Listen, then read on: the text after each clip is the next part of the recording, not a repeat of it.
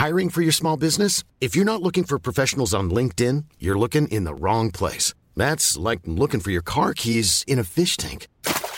LinkedIn helps you hire professionals you can't find anywhere else, even those who aren't actively searching for a new job but might be open to the perfect role. In a given month, over 70% of LinkedIn users don't even visit other leading job sites. So start looking in the right place. With LinkedIn, you can hire professionals like a professional. Post your free job on linkedin.com slash people today. Burrow's furniture is built for the way you live. From ensuring easy assembly and disassembly to honoring highly requested new colors for their award-winning seating, they always have their customers in mind. Their modular seating is made out of durable materials to last and grow with you. And with Burrow, you always get fast, free shipping. Get up to 60% off during Burrow's Memorial Day sale at burrow.com slash ACAST. That's burrow.com slash ACAST. burrow.com slash ACAST.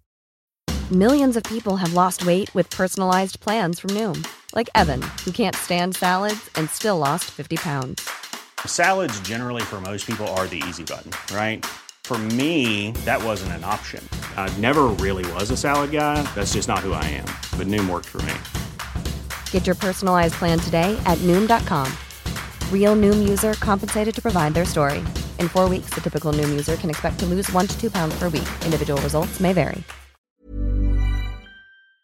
Bonsoir à tous, c'est Sam et Romain. Et ce soir, on va vous parler d'être heureux. Mais du coup, avant de débuter l'épisode, bah, comme à chaque fois, on va faire une petite parenthèse pour vous remercier. Merci de continuer de nous envoyer des messages, merci euh, de nous suivre, merci euh, d'avoir euh, été vachement réactif par rapport au dernier épisode, parce qu'on a reçu beaucoup de messages. Et d'ailleurs, on tenait aussi peut-être à, désamorcer un truc, c'est que certaines personnes ont mal interprété, ou et aussi parce que c'était mal interprétable ce qu'on pouvait dire. On ne juge pas le physique des gens, on, on dit ce qu'on pense nous, on n'a aucune prétention, prétention pardon, à vouloir imposer un quelconque modèle de quoi que ce soit, on n'est personne pour le dire. En fait, on a juste envie de parler de nous, et quand on avait parlé du physique des autres et du fait que bah, certains physiques nous attiraient et d'autres moins, ou peut-être certains comportements nous attiraient, d'autres moins. Certains ont mal réagi, parce que peut-être que vous vous reconnaissez dans le physique qu'on a décrit et qu'on aime moins. Sachez qu'on ne vous vise pas, c'est juste on parle de nous. Euh, on sait très bien qu'il y a des gens à qui ça plaît, d'autres à qui ça plaît pas, et nous, en, l'occurrence, certaines choses nous plaisent moins, et du coup on en a parlé. On n'est absolument pas des, modèles, pardon, on est juste des exemples de, choses qui peuvent exister, et on n'est pas des gourous, on ne demande à personne de nous suivre, et à la limite tant mieux que ça fasse réagir, parce que c'est ce qu'on essaie de générer aussi, de créer bah, une sorte de débat, de conversation, ou quelque chose, une argumentation avec vous, et du coup merci à ces personnes qui ont commenté, qui nous ont envoyé des messages, parce que j'ai l'impression que c'était beaucoup plus bienveillant que méchant ce qu'on nous a envoyé, c'est-à-dire que c'était plus dans, un souci pour nous, en nous disant de faire attention euh, par rapport aux oreilles sensibles qui pourraient nous écouter et mal le prendre. Donc du coup, merci à toutes ces personnes qui nous ont envoyé un message pour nous dire de faire attention, pour nous prévenir. À l'avenir, on va le faire, mais on tient quand même à préciser encore une fois que on est personne, on est juste des gens qui avons envie de s'exprimer parce que potentiellement on pourrait passer par les mêmes questions, par les mêmes sujets, par la même vie en fait que certains autres qui nous écoutent et c'est ça qu'on essaie d'exprimer dans le podcast. Mais du coup, Merci encore de nous écouter, de partager, d'avoir vu des stories, de liker. Continuez de le faire, ça nous aide énormément. Et je crois que si t'as envie de continuer la parenthèse, je te laisse. Sinon, je te laisse le sujet. Euh, franchement, t'as as très bien fait ça, comme d'habitude. Mais euh, je pense que c'était important qu'on fasse ce, petit rappel euh, parce qu'on s'est senti un peu mal à l'aise vis-à-vis de ces commentaires-là. Mais en tout cas, Merci à tous. Pour embrayer après cette, cette parenthèse, c'est moi qui ai voulu amener le sujet être heureux sur la table, euh, même si ça fait un peu, euh, encore une fois, un sujet très général, euh, très compliqué à aborder. On a beaucoup parlé avec Sam, enfin beaucoup, on a parlé avec Sam avant l'épisode, plus que d'habitude. Je pense qu'on avait besoin sur un sujet aussi vaste d'y réfléchir à deux sur comment on voulait aborder les choses et déjà avoir une première vision de ce que pense l'autre du sujet. Et je pense que ça va nous aider dans cet épisode. Pourquoi j'ai voulu amener ce sujet sur la table? Tout simplement parce que c'est une question que je me pose assez régulièrement depuis Sam et Romain, depuis Vieux on en discute, parce que dans ma vie s'est passé plein de choses. Je pense que j'ai quand même grandi sur euh, plusieurs sujets et aspects de ma vie qui ont un impact dans mon équilibre être heureux, mais on y reviendra après. Et je trouvais ça assez intéressant. Et un peu, j'ai vu un pote ce week-end que j'avais pas vu depuis très longtemps et on a parlé de ça. Et, Il a fait des grosses soirées en Belgique. non, c'était cool, ouais. Mais euh, bref, c'est pas le sujet, mes voyages, c'est pas, c'est pas le, le, moment. Mais euh, j'ai envie de te poser peut-être une question, Sam. Pour, est-ce que tu es heureux? Est-ce que, est-ce que tu es heureux? Est-ce que globalement, euh, tu pourrais donner une définition de. D'être heureux. Ouais. Bah, en fait, moi, tu vois, la, première question que je me suis posée quand on écrivait le fil rouge, c'est euh, plus est-ce que tu es heureux? Non, pas forcément. Est-ce que tu es malheureux? Non plus. Tu vois. Et euh, du coup, j'aimais bien déjà l'idée de dire que bah, c'est pas parce que t'étais pas heureux que t'étais forcément malheureux. Et de la, à l'inverse, c'est pas parce que t'es pas malheureux que t'es forcément t'es heureux. Et bon, alors est-ce que je suis heureux? À la base, voilà, j'aurais répondu non. Mais puis en ayant fait le fil rouge avec toi, je me rends compte que ouais, je pense que ça va. Déjà, j'ai arrêté la fac et tout, bon ça je l'avais déjà dit. Du coup, je me suis libéré d'une pression, moi, un truc qui, me faisait chier, et je crois que ça, a contribué à me rendre plus heureux. J'ai rencontré quelqu'un qui euh, participe aussi à ça, alors sans forcément que la relation soit hyper euh, machin et tout, euh, c'est un truc nouveau pour moi, et ça, ça me rend heureux.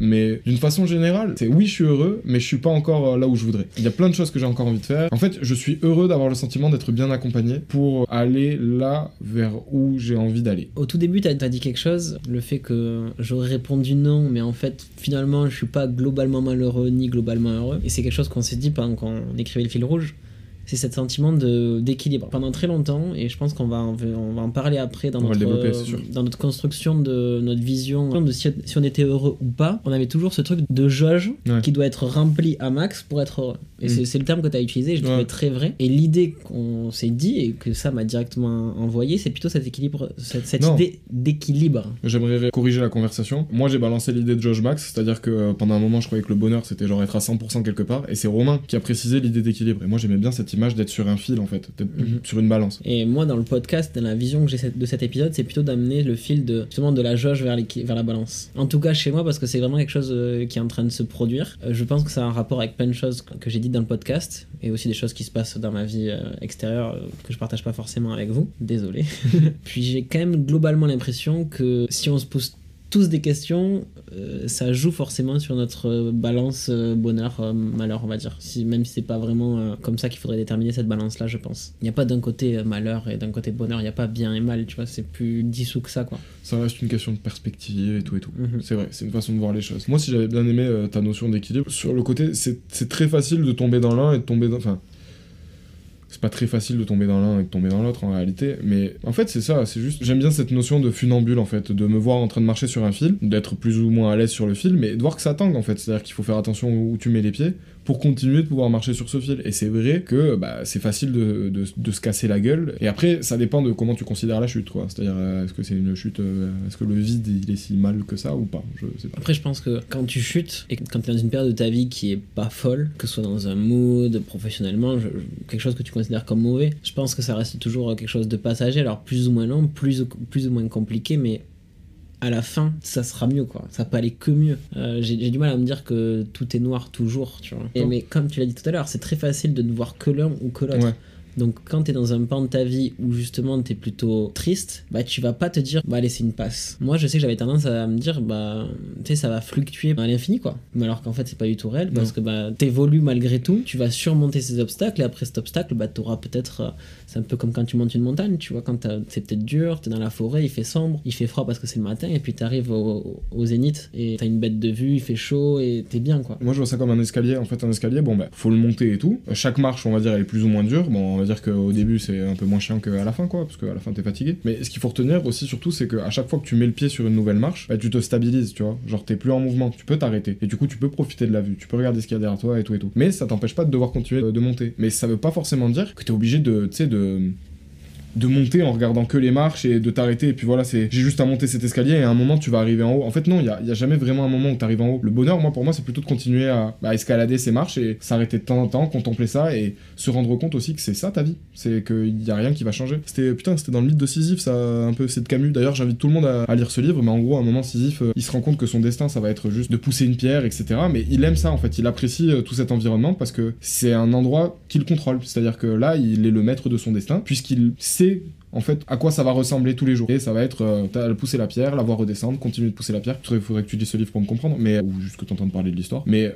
en gros, c'est ça. Je pense que le bonheur, il s'atteint aussi quand tu comprends que bah, il s'atteindra jamais au max. Tu genre en mode, il y aura jamais un moment où tu vas atteindre le paroxysme du bonheur, mais que c'est juste bah, un escalier. En fait, un truc que tu grimpes tous les jours, tout le temps. Ce que tu viens de dire, le bonheur, tu n'auras jamais assez. Tu vois, il y a un toujours ce truc, euh, il y a toujours une marche au-dessus, en fait. Ouais, exactement. J'ai lu une phrase très vraie qui n'était pas forcément en rapport avec le bonheur, mais qui m'a fait tilt. C'est de me dire que on a toujours tendance à vouloir plus, plus euh, d'argent, plus d'amour, euh, bref, toujours plus, plus, plus, plus. Et je pense qu'il y a aussi des choses que tu as envie d'avoir en moins, hein, des fois. Moi, je dis ça par rapport à la première phase qu'on voulait développer. Pour nous, être heureux, c'était avoir de l'argent. Mais on y viendra juste après. Il y a aussi ce truc de se dire, pour moi, mon ego m'amènera pas plus haut, en fait. Mm. moi, ça me suffit, tu vois. Il y, a des gens, euh, je pense, dans la vie qui ont pas forcément euh, du tout euh, toujours plus, mais par contre qui sont bien plus heureux que d'autres. Et dans le livre que je lisais, c'était un mec qui disait ben, Moi, toute ma vie, j'ai voulu devenir sélectionneur de titres. C'était un livre sur l'économie, on va dire. En gros, tu t'achètes des titres de société ah, pour les revendre. En gros, tu fais de l'argent comme ça. J'étais en mode là, le mec qui écrit des titres de chansons, juste ça. Non, non, en gros, c'est tu sélectionnes, je sais pas, une action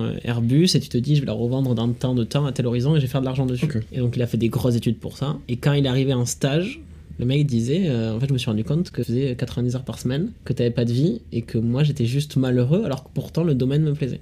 Et ça me rappelle un peu ce truc de toujours en vouloir plus, en faire plus, euh, toujours avoir euh, plus d'ambition, plus d'argent, ça ne t'amènera pas forcément au bonheur parce que bah, il faut que tu, que tu trouves ton assez en fait. J'en ai assez pour moi. Ta zone de confort. Ta zone de confort. Alors forcément, as, on a tous des besoins, on va dire, vitaux. Je, dis ça parce que j'ai envie d'amener le sujet un peu sur notre première partie qui était un peu liée à l'argent. On a tous des besoins vitaux, mais après, à quel moment t'en as assez pour être heureux, on va dire? Parce que pour moi, même si on m'a développé que c'est pas forcément le cas, il y a quand même une zone de confort à avoir avec ce, l'argent. Parce que quand on a pas assez, bah, c'est la galère, c'est compliqué. Quand on a trop, au bout d'un moment, il te sert plus à rien à part euh, à flatter ton ego et certainement euh, essayer d'impressionner les autres, mais du coup, ça flatte aussi ton ego.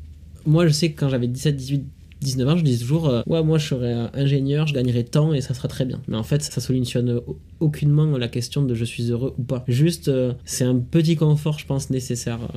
Bah, moi je te rejoins vachement dessus hein, sur l'argent parce que je, je, sais que moi la première étape euh, quand j'étais plus jeune les trucs que je me disais pour euh, être heureux en fait de toute façon je me suis toujours vu riche genre euh, depuis que je suis petit je me vois riche mais genre riche sa mère tu vois pas riche riche pas un plus 10, moi je vais être un plus 40. Le truc c'est que bon, évidemment cette réflexion elle évolue et tout et tout avec le temps. Et bah, j'avais vu une vidéo, je crois que c'était passé sur Insta ou un truc comme ça, c'était une nana, une vieille mamie qui disait euh, tu peux acheter des plaisirs mais tu peux pas acheter le bonheur. Tu peux acheter des médicaments, tu peux pas acheter la santé, tu peux acheter euh, une maison mais tu peux pas acheter un foyer. Et en fait c'est de là où j'ai commencé à me rendre compte du truc dont on a parlé tout à l'heure, à savoir que l'argent c'était une possibilité. Ça te, ça te donne la possibilité de. Le truc c'est qu'une fois que t'as la possibilité, au moins tu peux te poser la question de vraiment est-ce que je le veux? Je me suis rendu compte trop de fois qu'il y avait beaucoup de choses que je voulais parce que soit je pouvais à peine les avoir, soit je ne pouvais pas encore les avoir et du coup j'allais travailler un peu comme un but pour me les obtenir. Mais le truc c'est qu'une fois que je les avais obtenus, tout redescend d'un coup. C'est-à-dire c'est comme quand t'as le nouvel iPhone, t'es content pendant deux jours et après bah c'est devenu ton téléphone normal. Après il fait des flips vers ton lit. Exactement, après tu le lances. Et euh, ton nouvel iPhone, ton nouvel ordi, euh,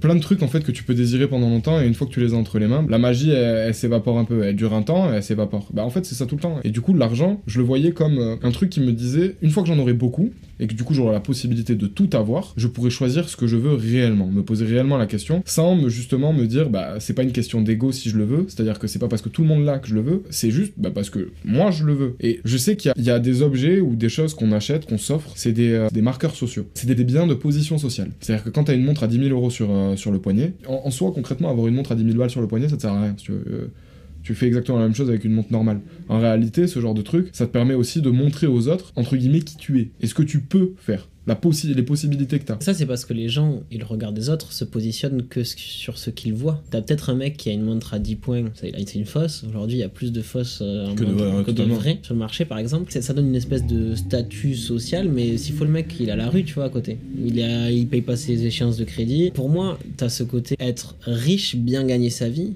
et être fortuné. En gros, que toutes tes économies, tes investissements te permettent de retirer euh, un niveau social sans travailler en fait. Pour, moi, quelqu'un qui, qui, est juste riche, donc il gagne bien sa vie, mais qui claque tout, ce mec, il est pas riche parce qu'il est pas libre. Et pour moi, l'argent, ça t'achète une sorte de, j'allais dire liberté, mais c'est plutôt, euh, comme tu as dit tout à l'heure, la possibilité de choisir. Demain, euh, je sais pas, tu gagnes 5000 par mois, imaginons, mais tu claques tout. Ton patron te casse les couilles tous les jours. Si t'as pas d'argent de côté, tu peux pas avoir 3-4 jours sans travailler, bah, tu vas toujours être dans la position de mmh. j'accepte et là je subis ma vie, entre guillemets. Alors que bah, je sais pas, t'as commisé pendant toute ta phase de travail au mieux de claquer tes sous, bah, le patron il, dit, il te casse les couilles, tu fais bah écoute, euh, moi je me tire en fait, parce que je peux voir 3-4 euh, mois devant moi sans euh, être vraiment à, court, et donc ça t'offre l'option, tu vois. Et moi j'ai donné l'exemple du travail parce que c'est vraiment quelque chose de, je pense, très courant, tu vois, des gens qui vont au travail, qui aiment pas ce qu'ils font, ou qui sont avec des gens qui leur cassent la tête, bref c'est pas là où j'avais envie d'amener le sujet, mais c'était juste pour dire que pendant, comme ça, pendant très longtemps, j'ai vu ça par l'argent et je me disais ça va être le seul facteur de mon bonheur. Et du coup, je rentrais totalement dans la jauge max d'argent, ma mhm. jauge à fond. J'étais pareil que toi. Moi, je suis heureux. Sauf que bah, avec le temps, il y a eu aussi un euh, deuxième inconnu qui est entré dans l'équation, pardon. Ça a été l'amour. Je me suis longtemps dit, il me faudra de l'argent et de l'amour pour être heureux. Bah, alors justement, moi, juste pour le côté argent, j'aimerais dire un truc que je voulais dire, je voulais dire depuis tout à l'heure. C'est que pendant un moment, en fait, j'ai cru que l'argent, il me servirait à prouver des choses. Et que le fait de dire je peux, c'est le fait de, bah, de prouver, en fait. C'est euh, de prouver aux autres, au monde, en mode, bah, je peux m'acheter une montre à 10 000 euros,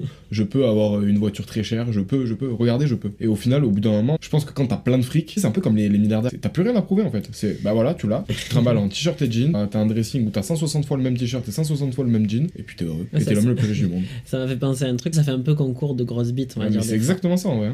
Avec les personnes un peu plus âgées, souvent euh, ça va être euh, moi j'ai fait ça, moi j'ai, et puis t'as quelqu'un en face qui va réenchir direct sans poser de questions et il va dire ah ouais, moi j'ai fait ça, moi j'ai. Frère, moi je veux pas ça de ma vie. Ouais. Mais je veux pas un concours de beat avec euh, mes trop chiant amis. les concours de beat permanents là, c'est. Non, mais ce truc, c'était vraiment, pour moi, c'est juste. euh, Il n'y a, a pas d'équilibre chez eux, c'est une Et euh, on évolue aussi mal- malgré nous, ou peut-être euh, pas forcément malgré nous d'ailleurs, mais dans des cercles sociaux où, où la fac de droit, enfin, on va pas se mentir, il y a de l'argent, Disons qu'il y a un aspect bourgeois quoi. il y a un aspect bourgeois, il y a un Il aspect. n'y a pas que ça du tout, hein, évidemment. euh, je- Ça, ça reste quand même une sorte de, de gros mélange, hein, cosmopolite. La fac de droit, il y a de tout. Mais du coup, moi, je sais que pendant longtemps, j'ai eu du mal à me sortir de ce truc, ok, c'est l'argent qui va acheter ma- mon bonheur. Et en fait, pas du tout, les gars. Pas du tout, comme il disait Sam, hein, vous pouvez acheter euh, du sexe, du plaisir, mais pas l'amour. C'est totalement des choses totalement décorrélées. Après, je pense qu'il y a des gens, ils sont contentes parce qu'ils se posent pas les bonnes questions. Après, peut-être que se poser trop de questions, c'est être toujours euh, risque d'être toujours malheureux aussi. hein. Après, dans ce truc de être heureux, c'est ce que j'ai essayé de dire au tout début du podcast, c'est que je suis en train de me rendre compte, moi, à titre personnel, j'ai l'impression de me dire qu'en fait, c'est plutôt euh,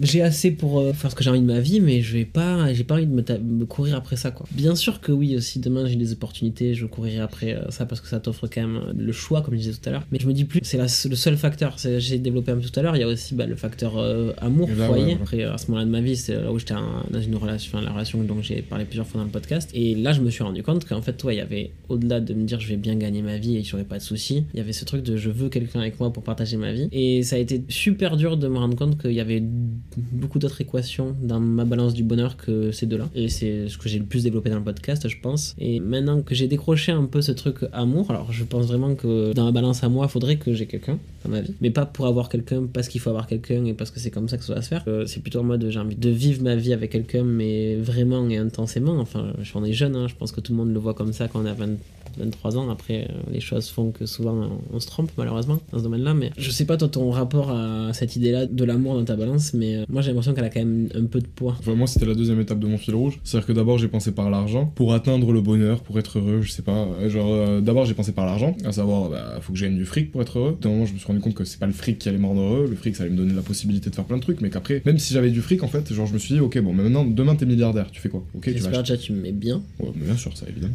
mais non, mais genre, tu vas t'acheter une maison, ok, bon, tu vas faire le tour du monde. euh. En fait, à chaque fois, quand je m'imagine riche, je m'imagine jamais avoir des... un kiff qui dure plus de 3 ou 4 ans, tu vois. Que je me dis, bon, tu vas faire le tour du monde, tu vas dormir dans de beaux endroits, tu vas peut-être coucher avec de jolies filles, tu vas peut-être euh, rencontrer euh, du beau monde, tu vas peut-être aller à des soirées auxquelles tu serais jamais rentré plus tôt. En fait, c'est beaucoup de plaisir, beaucoup de choses qui induisent du plaisir, mais pas beaucoup de choses qui induisent du bonheur. Genre un bonheur qui, tu sais, qui se pérennise. Alors du coup, ok, je vais peut-être m'acheter quelques biens, des maisons, des trucs, euh, pour pérenniser entre guillemets ma fortune, mais je suis déjà riche. Donc du coup, dans tous les cas, au final, je vais juste rajouter de l'argent à la caisse sans forcément en perdre en fait. Donc euh, je vais juste créer une balance. Mais je suis pas heureux dans tout ça. Je suis juste dépensier. Mais c'est pas heureux. C'est euh, juste, bah, j'ai gagné beaucoup d'argent. Je le dépense, ça me fait plaisir, mais ça me rend pas heureux, tu vois le délire. Et le truc, c'est que je me vois toujours, genre, bah, au bout d'un moment, au bout de 4-5 ans, après avoir dépensé mon fric, avoir fait mes placements, fait mes soirées et fait mon tour du monde, je fais quoi? Genre, ok, je me trouve une femme, euh, je crée un foyer, une maison et tout, des enfants. Enfin, en fait, j'ai l'impression que ça, ça, ça me rend euh, dessus inintéressant, le fait d'avoir du fric. C'est comme si ça m'empêchait, si j'avais maintenant du fric du jour au lendemain comme ça, c'est comme si ça m'empêchait euh, de faire ce que j'ai envie de faire. Parce que dans tous les cas, j'aurais la satisfaction que le, bah, le goal, il est déjà atteint, quoi. Bah, j'ai déjà du fric. En fait, ça a été comme ça quand j'étais petit. Quand, quand j'étais au lycée, je voulais grave du fric. Après, j'ai compris que, en fait, non, ce que je voulais, c'était une meuf. Parce que je, voulais être heureux avec une fille, parce que je comprenais que les filles, ça me donnait envie de faire des choses et tout et tout. Et après, c'était apprendre à être seul. Parce que du coup, je me suis fâché avec euh, l'idée de l'amour et tout, vu que je trouvais pas de meuf. Enfin, c'est pas que je trouvais pas, c'est plus elle me trouvait pas, ou on se trouvait pas, elle et moi. Et du coup, euh, j'ai commencé à dire, bon bah, nique sa mère, en fait, hein, je vais juste être seul, puis euh, ça, ira très bien, on verra. En fait, non, non, j'ai pas dit nique sa mère. J'ai boudé, j'ai boudé la vie. Comme euh, la vie me donnait pas ce que je voulais, j'ai dit, ah ouais, t'es comme ça la vie, bah, je m'en bats les couilles. Moi maintenant, je vais rester tout seul et je vous baisse tous. Sauf qu'en vrai, bon, c'est pas forcément la réaction ni la plus mature ni la plus maligne à avoir, mais ça m'a fait rentrer dans, dans cette étape de bah, je me suis isolé d'abord, mais après j'ai aimé être seul, et là je regrette pas du tout en fait euh, toutes ces étapes parce que je me rends compte que bah, quand je suis bien dans mon appart et que, entre guillemets, ma copine et moi, euh, on s'appelle pas ou on se donne pas de nouvelles, Entre guillemets. voilà, Il a dit entre guillemets. ta gueule. Ça me manque pas, enfin, c'est pas, c'est pas que ça me manque pas, c'est juste que je suis bien dans ma tête, je suis bien seul déjà à la base. Mais ça, tu vois, ce sentiment de bien-être avec ça, je vais parler de moi, hein, je suis désolé, mais. Complet, non, non, mais c'est pour que tu parles de toi, de toute façon. Mon fil, ça a été, après cette grosse, grosse histoire, blablabla, blablabla, j'avais Relation toxique. j'avais toujours cette, cette impression de, sais, de pas pouvoir avancer. Et surtout dans cet aspect-là de. et m'être seul, commencer à me débloquer dans d'autres aspects de ma vie. Et ce que je disais dans le dernier épisode, il me semble, oui, dans l'amour, c'est que pour la première fois de ma vie, cette image-là s'est cassée avec cette personne et je me suis senti instantanément libéré et notamment avec cette idée d'aimer être seul. J'avais tellement idolâtré quelqu'un que une fois, je me suis dit, mais en fait, euh, mec, t'as roulé à côté de la plaque. Tous ces moments que t'as détestés parce qu'elle était pas là ou tu, sais, tu te sentais loin de ce que t'avais connu, c'était juste normal. Et c'était juste ton chemin et ta façon d'appréhender être seul. Et là, je commence vraiment pour la première fois à apprécier ces moments d'être seul. Mais c'est aussi parce qu'il y a d'autres choses dans ma vie où je me posais, où je me posais beaucoup de freins qui, j'ai l'impression, sont en train de sauter. Que ma balance, elle est passée de j'ai l'impression que j'étais beaucoup dans le malheur, dans la tristesse et peu dans le bonheur. Elle est en train de se rééquilibrer fortement. Alors même si ma vie d'aspect extérieur, elle n'a pas forcément euh, bougé, j'ai envie de dire, tu me vois, Romain, bah, ce jour même, il est célibataire, il fait toujours ses soirées, il fait son podcast, euh, blablabla. Putain, dans ma tête, en ce moment, c'est euh, le renouveau. Et pourtant, j'ai l'impression que je tire plus la gueule qu'avant. Mais le truc, c'est que qu'est-ce qui a fait créer ce renouveau?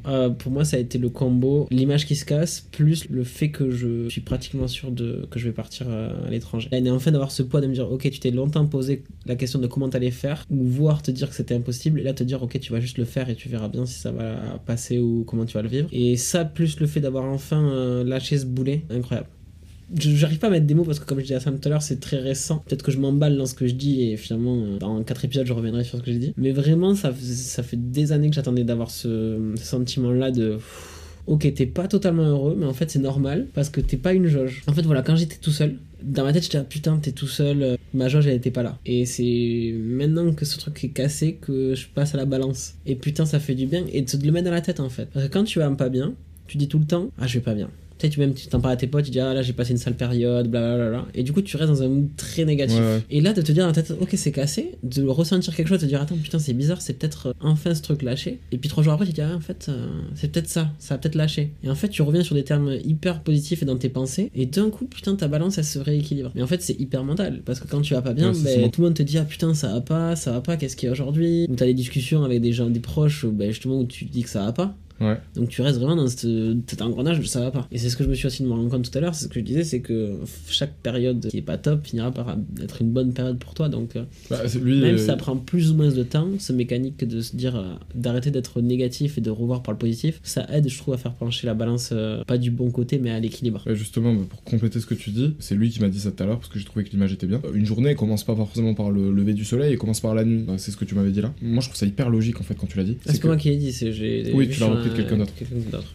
Mais je trouve ça hyper logique cette façon de voir la chose, dans le sens où c'est obligé que dans ta quête du bonheur, ou dans ta quête d'être heureux, ou juste dans ta quête de la vie de tous les jours, il n'y a pas de lumière tout le temps, il n'y a pas de l'obscurité tout le temps. Et en fait, ce qui est cool avec la nuit et en, même temps avec le jour, c'est de se dire qu'elle se termine. Et que ça se complète surtout. en plus, c'est ça, c'est que c'est forcément les, deux faces d'une même pièce, et que bah, l'un n'existe pas sans l'autre, et etc., etc. Et du coup, quand tu y réfléchis, c'est impossible d'être tout le temps en équilibre, de garder l'équilibre tout le temps. Mais à côté de ça, c'est impossible de ne pas arriver à se relever à un moment. C'est-à-dire qu'à un moment, si tu fais l'effort, si tu as envie d'essayer, si, si tu te complais pas justement dans, dans ce que tu disais là, de, tu sais, genre en mode tous les jours tu te répètes la même chose et tout et tout, bah il y a un moment tu vas remonter sur le fil, genre c'est obligé, le, jour il revient. Faut juste arriver à se dire que ça va finir par aller. Ouais, ça va aller. Après, c'est sûr qu'il y a des périodes, il y a des gens qui vont traverser des trucs très très dur, ça va durer très très longtemps et voilà, on peut pas trop comparer avec euh, nous qui ont peut-être fait des phases plus courtes, mais que ta phase qui va pas bien soit courte, longue, moyenne, enfin tout finit par passer. Alors bien sûr, on n'a pas tout vécu et quand on dit ça de nos 23 ans, on a regardé les gars. Euh, Moi je reste quand même assez convaincu même de ça. Oui, mais je comprendrais que des gens l'interprètent mal, ou pas comme on essaie de l'interpréter en tout cas. Complètement. En fait, je suis curieux. Est-ce qu'il y a des personnes qui ont vécu quelque chose il y a très longtemps très très longtemps. Euh, pas forcément quelque chose de récent, parce que récent c'est toujours euh, t'es à vif, forcément la réponse à cette question elle va être évidente. Mais du coup, est-ce que des personnes qui ont vécu quelque chose de très triste ou de très dur il y a très longtemps, aujourd'hui, sans dire que ça n'est plus triste ou ça n'est plus dur, ont appris à vivre avec et, c'est quelque chose qui ne les perturbe plus, on va dire, qui ne leur empêche plus forcément d'avancer. C'est un poids qu'ils traînent, mais ils se sont assez musclés pour le faire avancer euh, comme s'il marchait normalement, on va dire. Je pense qu'on finit par s'habituer à tout, mais il y a quand même des choses, je pense malgré tout, qui, qui te marque plus ou moins profondément, tu vois. Tu dis à quelqu'un qui a fait la première guerre mondiale, est-ce que 40 ans après, euh, il était toujours marqué par ce qu'il a vécu? Je pense qu'il va te dire oui, tu vois. il y aura même pas de questions à poser en fait. Je me rappelle que mon grand-père, il avait reçu une lettre euh, comme quoi, euh, en fait, un de ses frères qui était mort à la guerre et tout, tu sais, des fois, t'avais des soldats inconnus, des trucs comme ça et tout, et bah, il y avait une liste qui était sortie, ils avaient réussi à identifier certaines personnes, il y avait le frère de mon grand-père, et je me souviens quand il avait reçu la lettre qui lui disait que, donc du coup, il y avait un de ses frères qui était enterré à tel endroit et tout, nanana, bah, il a pleuré. Alors que ça faisait, il avait 80 ans, quoi. Donc du coup, et la guerre, c'était là, on parle de la Seconde, Guerre mondiale, du coup, ouais, il avait vécu, euh, c'était il y a 60 ans, quoi. Donc du coup, est-ce que ma question de tout à l'heure, elle était pas un peu nulle? Je sais pas, on verra, bah, je laisse quand même les gens me répondre. Mais du coup, c'était surtout pour dire que moi, cette idée du bonheur, elle était passée par trois étapes. Pour l'instant, elle s'arrêtait à la troisième étape. Ça a été d'abord l'argent, ensuite les meufs, et ensuite apprendre à être seul. Et puis, avec le recul, moi je croyais que l'argent, d'abord, ça allait être un truc qui allait faire démarrer mon bonheur. Genre en mode. Qui, allait attirer le reste. Voilà, qui allait attirer le reste. Genre, bah, à la fois euh, apprendre, aimer être seul, à la fois euh, les meufs. En fait, le bonheur qui allait attirer le bonheur. Quand, euh, quand je fréquentais des filles, je pense parce que c'était parce que je pensais que les filles, justement, allaient m'amener le reste aussi, allaient m'amener l'argent, allaient m'amener le fait d'aimer être seul, euh, tout ça, tout ça, tout ça. Et en fait, c'est quand j'ai appris à aimer être seul que j'ai compris que c'était ça qui allait euh, m'amener vers tout le reste. C'est-à-dire que d'abord, apprendre à te sentir bien avec toi-même, à, te dire que bah, même quand euh, les gens, tout le monde autour de toi ne fait pas la même chose que toi, bah, c'est peut-être toi qui as raison quand même, qui a raison pour toi. C'est-à-dire que par exemple, quand j'étais solo, je voyais que tout le monde avait sa vie à l'extérieur, etc. Et moi j'étais là en mode, est-ce que je fais les bons choix, simplement? Et est-ce que le fait de pas rechercher une relation ou de pas la trouver, c'était pas problématique pour toi Que ce soit pour l'amour, mais même côté fric, côté études, côté tout ça, genre je me rendais compte que je prenais pas forcément les décisions les plus raisonnables. Mais j'avais l'impression que c'était les bonnes décisions pour moi. C'est-à-dire que c'était celle qui me mettait mieux dans ma tête. En même temps, qu'est-ce qu'une décision raisonnable? Aux yeux de qui? Aux yeux de la société? Aux yeux de tes parents? Aux yeux de toi-même? Bah, Pour moi, euh, terminer mon master, ça aurait été raisonnable. pour, à tes yeux, à toi? Ouais, même pour moi dans le sens où c'est une situation qui est plus raisonnable. Mais plus raisonnable, pourquoi? Parce que ça te donne un diplôme et que c'est vrai que un patron, il a plus l'habitude d'engager un mec qui a un master qu'un mec qui a une licence, que euh, tout ça, que euh, ça compte. Mais le truc, c'est que moi, je me suis dit, je m'en fous en fait. C'est pas que je m'en fous, c'est juste j'ai l'impression que je peux faire sans. Ou en tout cas que les endroits où j'ai envie d'exercer, je peux y arriver sans. De toute façon, c'est encore Romain et les stats là, mais euh, il me semble que la stat c'est 27%, donc un tiers des Américains titulaires d'une licence, enfin d'un master, l'équivalent d'un master, n'exercent pas dans le domaine pour lequel, dans lequel ils ont étudié. Mais j'aimerais bien savoir. Un tiers. non, c'est un tiers qui exerce dans un domaine, donc en fait ça fait deux tiers qui exercent pas dans le domaine. Euh, Alors je trouve ça énorme déjà comme stat, mais j'aimerais quand même savoir parmi ces deux tiers qui n'exercent pas du coup dans le domaine qu'ils ont étudié, combien ont été pris parce qu'ils avaient un diplôme. Parce qu'ils avaient un diplôme. C'est sûr, il doit être assez élevé j'imagine. Après, tu, tu veux faire commercial, euh, le seul truc qu'on va te demander, c'est de la tchatch, tu vois. Il va rien à foutre que t'aies fait. Euh, bah, après, c'est des trucs hyper techniques, hyper poussés, mais commercial en règle générale, euh, voilà, bon, bref. Et je veux totalement être commercial. Ah, tu vois, moi qui fais un peu de commercial, c'est intéressant, mais bon, la relation aux gens est quand même assez compliquée. Hein. Je suis complètement d'accord avec toi, et vu que je suis en train d'être commercial en ce moment, parce que je vends des fringues, quoi, ça, reste un boulot commercial, j'adore ça. Oui, mais ça dépend ce que tu engages. Tu vois, par exemple, toi, tu veux faire un métier où tu engages les gens sur 25 ans de leur vie. Quoi. Là, tu leur vends un t-shirt, c'est quand même un peu différent le choix que tu fais. Totalement, t'as raison, mais la vente, c'est la même même si, même si chaque vente est différente. Oui, oui, totalement. Mais euh, le processus de vendre est, le même que tu vendes un stylo, un t-shirt ou une baraque, c'est la même chose. Mais c'est vrai, par rapport à ce que tu dis, que tu engages les gens sur 25 ans. Ils ont plus besoin de confiance, ils ont maintenant, derrière, j'ai une conscience, hein, c'est-à-dire que euh, que soit en vendant des t-shirts ou en vendant des baraques, euh, je veux pas vendre pour vendre. Ça m'intéresse pas de vendre. À Lacoste, apparemment, il laissait des mecs mal taillés et repartir. Ouais, bon, à Lacoste, j'abusais un peu. Bah, à Lacoste, ils achetaient tout. Lacoste, c'est un peu différent. T'essayais de les convaincre et eux, ils étaient dans leur délire. Des fois, ils faisaient du XL, ils te demandaient du S. Et quand ils l'enfilaient, le truc, tu vois, t'étais obligé de leur dire que ça leur allait bien parce que eux quand tu leur disais c'est peut-être un petit peu petit ils disaient non, non je mets du S. Bon bah ok ça te va bien le S alors hein, franchement t'aimes les porter comme ça mazel il, il va craquer le bordel. Ouais c'est ça mais après non mais il euh, y, a des moments aussi où le client tu vois il sait ce qu'il veut et veut un truc euh, tu, peux pas le convaincre. Et s'il est dans son délire et que bah il a envie de faire sa vente de cette manière bah toi au bout d'un moment tu dis bon bah vas-y ok. C'est pas tu vas lui dire non non non je refuse de te vendre ça alors que t'en as vraiment envie non. Tu cèdes au client mais non mais après, je, sais que pour euh, le boulot de commercial que je veux faire je, je, je serai pas un connard. parce que ça me plaît, ça, me plaît. C'est un jeu qui me plaît. Et d'ailleurs, par exemple, par rapport à ce jeu, je sais que c'est un jeu pour lequel je vais devoir être hyper patient. Mais j'ai confiance en moi, tu vois. Genre, je me dis, putain, il y a moyen quand même de. Euh, c'est compliqué de je trouve ça avancé quand tu sais pas trop ce que c'est le, ouais, c'est, quotidien. Pas, c'est, pas faux. T'as quand même full paperasse, t'as quand même plein d'aspects du, métier, mais bon, il y a jamais de, il y a toujours des contraintes. Ouais, exactement. Mais il faut juste aller choisir et choisir, choisir le bon métier qui a les bonnes, contraintes, les bonnes contraintes pour soi ou pour le moment de sa vie où tu dois avoir ces contraintes-là et pas d'autres. Totalement. Et le truc euh, vers lequel ça m'a amené, c'est que pour moi, donc d'abord, je devais apprendre à aimer être seul, et ensuite, en fait, le fait d'aimer être seul, ça allait me faire rentrer dans une dans, une sorte de phase où bah, je suis bien avec moi-même, et le fait d'être bien avec moi-même, et euh, ça, ça allait faire venir le reste. Ça allait faire venir les meufs, ça allait faire venir l'argent, ça allait faire venir tous les trucs cool que je voulais. Ah mais c'est clair parce que quand tu rencontres quelqu'un qui fait un taf qui lui plaît pas, forcément euh, dans l'aspect être heureux quand on est humain, on a forcément ce côté travail et c'est pour ça qu'on a, on en a parlé quand même pas mal je pense. Quand tu rencontres quelqu'un X qui déteste son taf et qui du coup à chaque fois tu le vois va te parler de son taf, qu'il aime pas ça, il va faire que râler, il va râler après son patron, sa situation etc. Déjà professionnellement tu peux te dire qu'il n'arrivera jamais à exceller parce que bah, pour réussir dans la vie professionnelle il faut que tu sois dans un domaine qui te plaise, à part bah, voilà dans des domaines très particuliers où tu gagnes beaucoup d'argent, euh, dentiste, médecin des trucs comme ça, bah forcément, euh, pas forcément besoin d'être exceptionnellement bon pour euh, gagner bien correctement ta vie. Et en amour, pareil, enfin, je veux dire, euh, moi demain, euh, je rencontre une fille, elle fait que se plaindre de sa vie, sa situation et tout, je pense pas que je vais accrocher, tu vois. Et donc forcément, par contre, tu rencontres quelqu'un qui, putain, il kiffe son travail, il kiffe sa vie, hyper motivant, euh, t'as envie d'apprendre à connaître, à rester avec les personnes. En fait, qui fait son travail, je sais pas vraiment, mais qui fait sa vie, ouais. Ça, c'est ça, ouais, ça mais fait ça plaisir. va avec. Je pense que malgré tout, ça va avec. Bah, moi, j'ai déjà rencontré des gens, tu vois, qui étaient pas forcément heureux au travail, mais ils me donnaient pas forcément envie d'avoir leur taf, mais ils allaient bien. Tu sais, c'était comme ça, c'est pas quelque chose, c'était c'était pas un caillou dans la chaussure, forcément, c'était pas un truc qui les faisait vraiment chier. C'était juste, euh, ouais, ouais, j'aime pas mon taf, mais ça va, euh, détente, je suis quand même payé tous les mois, je vais le faire, ça me dérange pas de le faire, bon, ok, ce collègue il me fait chier, bon, ok, mon patron il est relou et tout, j'en changerai peut-être un jour, mais pour l'instant, ça me va. Il y a un côté, tant que t'es bien dans ta tête, le reste, ça va. Alors c'est peut-être moi qui ai encore un peu ce, ce truc dans ma tête. Non, non, mais après, c'est peut-être toi juste qui est différent. hein. Vous aussi. En fait, moi j'ai l'impression que quand on imagine être heureux, le bonheur et tout et tout, il y a vachement un côté, euh, genre, euh, un rapport à l'enfance. C'est-à-dire que on imagine encore le bonheur comme on l'imaginait quand on était, quand on était enfant. En mode, euh, quand on était enfant, enfin moi en tout cas je sais que j'étais heureux quand j'étais enfant, mais j'étais heureux parce que euh, je m'en rendais pas compte sur le moment, mais parce qu'il y avait tellement de gens qui faisaient tellement de trucs pour moi. Et euh, quand t'es enfant, t'as une vie de pacha un peu. hein. C'est les gens ils te Putain, mais quand t'es enfant, ils tu te chies dessus, on nettoie. C'est ouf, t'es un roi. Hein. Après, ça redevient quand t'es vieux, ça. Ouais. C'est c'est moins cool.